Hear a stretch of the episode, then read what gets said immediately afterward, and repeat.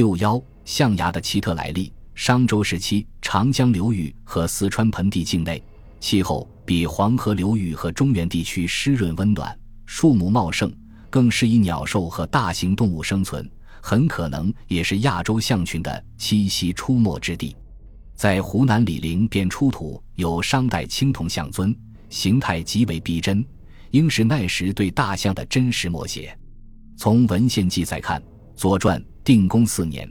楚昭王在长江中游作战失利，逃避吴国军队追击时，曾将火炬系于象尾，使部下直遂象以奔无师，才得以脱险。这说明楚国驯养有大象，危急时才能趋向作战，冲击吴军，取得奇效。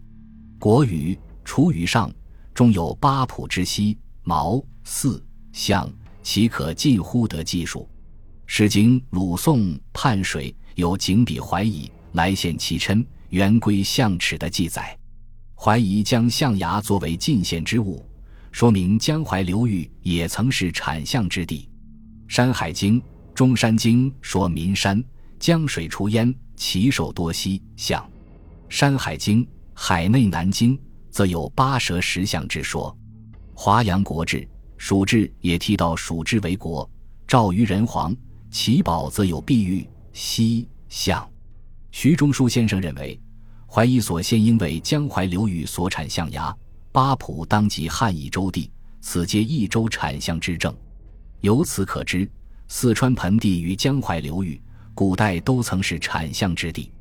周代以后，可能由于气候环境变化的原因，加之大量的开发活动，造成生态植被的恶化，以及对四象等猛兽采取驱逐做法等一些人为因素。向群才逐渐南迁，中原民族和古代蜀人由于象群的远去，产生了想念，因而有了“想象”这个词的出意，就是表达了对象的想念。从考古材料看，三星堆二号坑出土的兽首冠青铜人像，那夸张而奇异的冠顶装饰物，就活脱是卷曲象鼻的写照。二号坑出土的青铜纵目人面像，鼻梁上方高竖的卷云纹装饰。也使人油然联想到卷曲的象鼻是一种充满了想象力的象征表现手法。彭州市竹瓦街出土的商周窖藏青铜器中，有双耳为长鼻形立体象头的铜雷，其象头和长鼻以及突出的象牙，堪称是对真实大象栩栩如生的模拟。这些都说明了古代蜀人对大象形态的熟悉，只有经常和大象接触。才会达到如此熟悉的程度。尤其值得注意的是，在三星堆一号坑的烧骨渣中，除了猪、羊、牛的肢骨和头骨，还有象的门齿和臼齿等。这些烧骨渣显然也透露了蜀地产象的信息。将这些文献记载和考古发现联系起来看，金沙遗址出土的大量象牙，很可能就产于蜀地或长江流域。还有金沙遗址出土的大量野猪獠牙和鹿角，很显然也是本地所获。从地理环境来看，商周时期的长江流域和四川盆地有着良好的生态条件，可能生长着大片茂密的森林，还有很多沼泽湿地，是各类鸟禽百兽栖息的乐园。《山海经·海内经》中说：“西南黑水之间有都广之野，后继葬焉。”原有高叔、高道、高蜀、高季，白骨自生，冬夏播禽，鸾鸟自歌，凤鸟自舞，灵兽石华，草木所聚。原有百兽，相群原处。文中的都广一文类聚，与太平御览等引用古本，则作广都、阳慎。《山海经》补注解释为黑水广都，今之成都也。学者们通常认为都广之野。也就是成都平原，蒙文通先生认为，《山海经》中的许多篇章皆是古代蜀人的传述，《海内经》四篇所说的天下之中，都是指的今四川西部地区。古代蜀人所处的自然环境和生活状况可以说是相当优越的。古时蜀地的动物在种类和数量上也是很多的，不仅有众多的鸟类，有虎、野猪、鹿群，有蛇和鱼类、蛙类。而且很可能有数量庞大的象群活动出没。古蜀王国在商周时期已形成灿烂的青铜文明，有着繁荣的稻作农业，而有考古资料可知，渔猎活动仍是一些部族的重要社会生活内容。大片的野猪、獠牙和鹿角，其来源显然就与古蜀族的渔猎活动有关。但古蜀族是否也将大象作为狩猎的对象，则是个很大的疑问。考古发现告诉我们，古代蜀人对大象具有某种特殊的崇奉之情。例如，三星堆玉章图案就刻画了象牙作为祭祀神山的灵物；金沙遗址玉章图案则刻画了蜀人肩扛象牙跪地祭献的情景。又如前面所述，古代蜀人还特意将大象的形态铸在青铜器上。或巧妙地作为人物造型的装饰，都表现了对象的尊崇。我们还可以提到和古蜀文化关系密切的陕西宝鸡国墓地，在如家庄一号墓出土的西周青铜象尊，以及在宝鸡斗鸡台出土的青铜象尊，将逼真的大象造型铸作青铜礼器，便很可能受到了古代蜀人崇奉大象的影响。怀有这种崇奉情感和尊崇观念的古代蜀人。恐怕是不会将象群作为猎杀目标的，而且，大象是很有灵性的大型动物，在缺少先进武器的商周时期，要猎杀数百头强壮的成年雄象，绝不是一件容易的事情。何况目前也没有发现猎杀大象必然会留下的遗骸。那么，金沙遗址出土的一千多根象牙，当时的古蜀族又是怎样获得的呢？这确实是一个费人猜思的谜。有学者认为。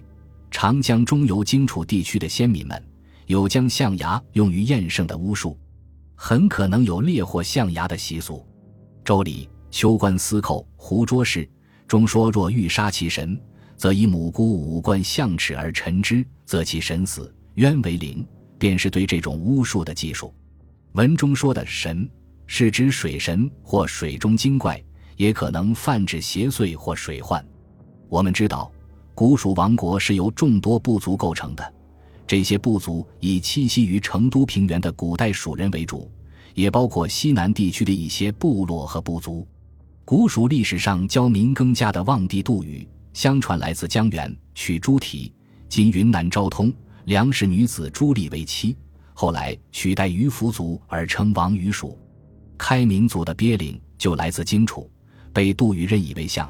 因成功的治理了蜀地的洪灾水患，而掌握了蜀国大权，迫使杜宇将王位禅让于他，建立了开明王朝。这支来自荆楚的开明氏族迁入蜀地后，起初只是古蜀王国的一个普通部族，后来逐渐强大，并得到众多部族的拥戴，才成为蜀国的统治者。在这个长达数年或数十年的过程中，开明氏族与古蜀王国的其他部族有了很好的融合，接受和吸纳了古蜀文化，但也可能保留着本氏族原先的一些传统习俗。金沙遗址出土的大量象牙，会不会与开明氏族有关呢？因为从荆楚迁入蜀地的开明氏族，很可能有猎获象牙的习俗，并有使用象牙的巫术。目前这只能是一种推测。也不排除从周边区域迁入蜀国的其他部族也有猎获象牙的习俗。在以古代蜀人为主体的族群中，很可能既有敬畏大象、尊崇大象的部族，也有将象作为猎获目标或善于猎取象牙的氏族。金沙遗址的大量象牙，便可能是古蜀族群中善于猎取象牙的氏族的遗存。大量象牙的来源。除了猎获取得象牙这种可能，也有可能是由于某种突发性的自然原因导致了象群的大量死亡，古蜀族因此而获取了数量庞大的象牙。这种自然原因有可能是严重的洪灾或其他不可抗衡的自然灾害，譬如地震导致山体垮塌与泥石流之类。从古代文献记载看，杜宇时代曾发生过非常严峻的大洪灾。蜀国境内许多地方都被洪水淹没，成为一片泽国。直至鳖灵绝玉山泄洪，治水成功后，蜀地百姓才恢复了正常的陆居生活。自然灾害不仅对人类造成危害，也影响着动物的栖息生存。当灾难突然降临时，纵使聪明猛悍的象群也难逃厄运。由于缺少记载，对发生在遥远的古蜀时代的那些事情，我们还知之甚少，只能通过分析推测去寻找谜底。总而言之，我们通过古代文献透露的信息以及考古发现提供的启示，可知金沙遗址出土的大量象牙很可能是蜀地所产。商周时期的长江流域和四川境内很可能有大量的象群活动栖息。由于某些原因，古蜀族因此而获取了大量的象牙，而象群也就从此南迁了。南迁的象群给先民们留下了难忘的回忆和想象，也给后人留下了丰富的联想和众多的秘密。感谢您的收听，本集已经播讲完毕。喜欢请订阅专辑，关注主播。主页更多精彩内容等着你。